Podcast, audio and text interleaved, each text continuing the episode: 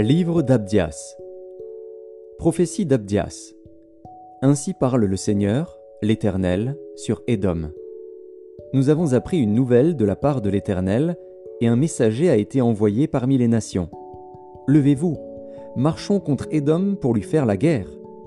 Voici, je te rendrai petit parmi les nations, tu seras l'objet du plus grand mépris.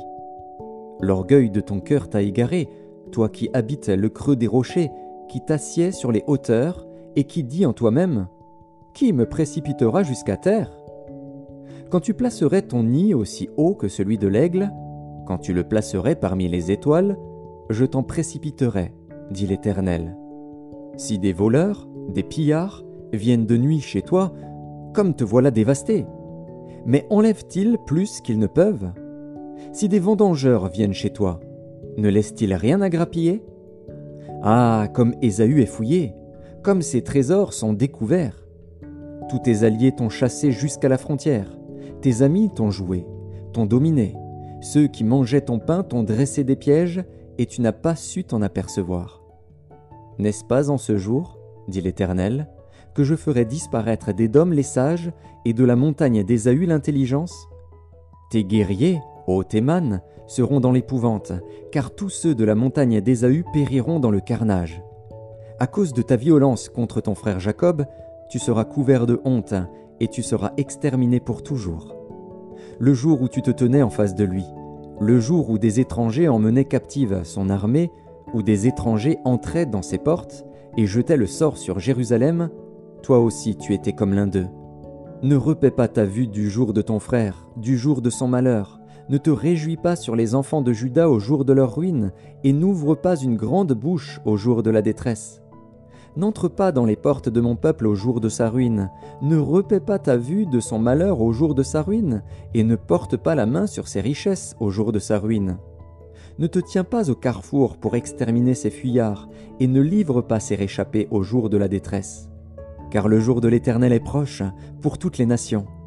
Il te sera fait comme tu as fait, tes œuvres retomberont sur ta tête.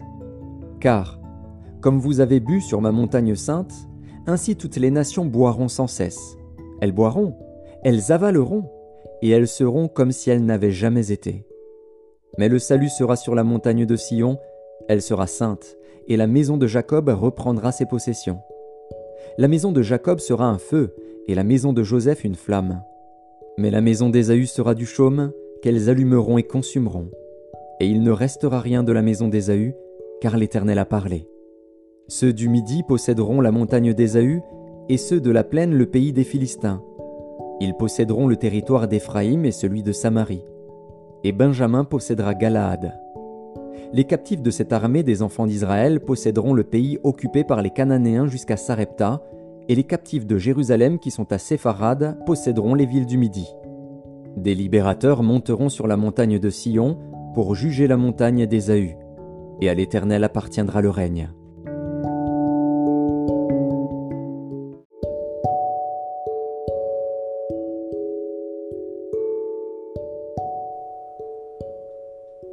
Épître aux Hébreux, chapitre 2 C'est pourquoi nous devons d'autant plus nous attacher aux choses que nous avons entendues, de peur que nous ne soyons emportés loin d'elles. Car si la parole annoncée par des anges a eu son effet, et si toute transgression et toute désobéissance a reçu une juste rétribution, comment échapperons-nous en négligeant un si grand salut qui, annoncé d'abord par le Seigneur, nous a été confirmé par ceux qui l'ont entendu? Dieu appuyant leur témoignage par des signes, des prodiges et divers miracles, et par les dons du Saint-Esprit distribués selon sa volonté. En effet, ce n'est pas à des anges que Dieu a soumis le monde à venir dont nous parlons. Or quelqu'un a rendu quelque part ce témoignage. Qu'est-ce que l'homme pour que tu te souviennes de lui?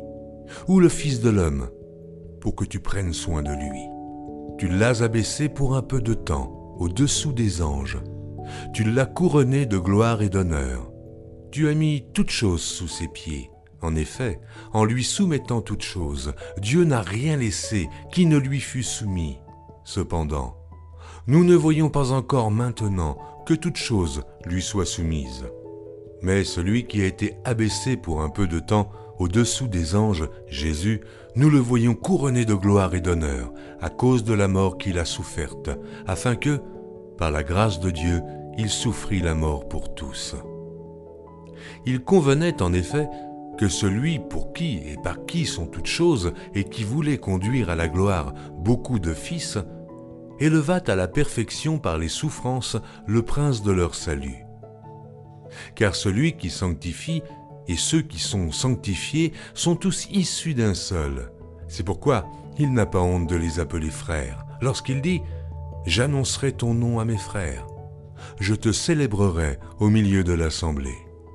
Et encore, je me confierai en toi, et encore, me voici, moi et les enfants que Dieu m'a donnés. Ainsi donc, puisque les enfants participent au sang et à la chair, il y a également participé lui-même, afin que, par la mort, il anéantisse celui qui a la puissance de la mort, c'est-à-dire le diable, et qu'il délivra tous ceux qui, par crainte de la mort, étaient toute leur vie retenus dans la servitude. Car assurément, ce n'est pas à des anges qu'il vient en aide, mais c'est à la postérité d'Abraham. En conséquence, il a dû être rendu semblable en toutes choses à ses frères, afin qu'il fût un souverain sacrificateur miséricordieux et fidèle dans le service de Dieu, pour faire l'expiation des péchés du peuple. Car, ayant été tenté lui-même dans ce qu'il a souffert, il peut secourir ceux qui sont tentés.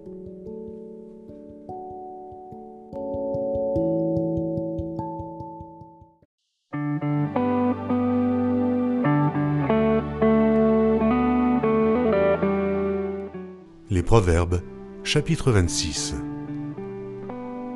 Comme la neige en été et la pluie pendant la moisson, ainsi la gloire ne convient pas à un insensé. Comme l'oiseau s'échappe, comme l'hirondelle s'envole, ainsi la malédiction sans cause n'a point d'effet. Le fouet est pour le cheval, le mort pour l'âne, et la verge pour le dos des insensés. Ne réponds pas à l'insensé selon sa folie, de peur que tu ne lui ressembles toi-même. Réponds à l'insensé selon sa folie, afin qu'il ne se regarde pas comme sage. Il se coupe les pieds, il boit l'injustice, celui qui donne des messages à un insensé. Comme les jambes du boiteux sont faibles, ainsi est une sentence dans la bouche des insensés. C'est attacher une pierre à la fronde que d'accorder des honneurs à un insensé. Comme une épine qui se dresse dans la main d'un homme ivre, ainsi est une sentence dans la bouche des insensés. Comme un archer qui blesse tout le monde, ainsi est celui qui prend à gage les insensés et les premiers venus. Comme un chien qui retourne à ce qu'il a vomi, ainsi est un insensé qui revient à sa folie. Si tu vois un homme qui se croit sage, il y a plus à espérer d'un insensé que de lui. Le paresseux dit, Il y a un lion sur le chemin, il y a un lion dans les rues. La porte tourne sur ses gonds et le paresseux sur son lit. Le paresseux plonge sa main dans le plat et il trouve pénible de la ramener à sa bouche. Le paresseux se croit plus sage que cet homme qui répond avec bon sens. Comme celui qui saisit un chien par les oreilles ainsi est un passant qui s'irrite pour une querelle où il n'a que faire. Comme un furieux qui lance des flammes, des flèches et la mort, ainsi est un homme qui trompe son prochain et qui dit ⁇ N'était-ce pas pour plaisanter ?⁇ Faute de bois, le feu s'éteint. Et quand il n'y a point de rapporteur, la querelle s'apaise. Le charbon produit un brasier et le bois du feu. Ainsi un homme querelleur échauffe une dispute. Les paroles du rapporteur sont comme des friandises. Elles descendent jusqu'au fond des entrailles.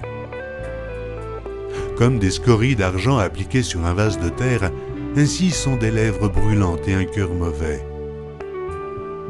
Par ses lèvres, celui qui est se déguise, et il met au-dedans de lui la tromperie. Lorsqu'il prend une voix douce, ne le crois pas, car il y a sept abominations dans son cœur. Il cache sa haine sous la dissimulation. Sa méchanceté se révélera dans l'assemblée. Celui qui creuse une fosse y tombe, et la pierre revient sur celui qui la roule. La langue fausse est ce qu'elle écrase, et la bouche flatteuse prépare la ruine.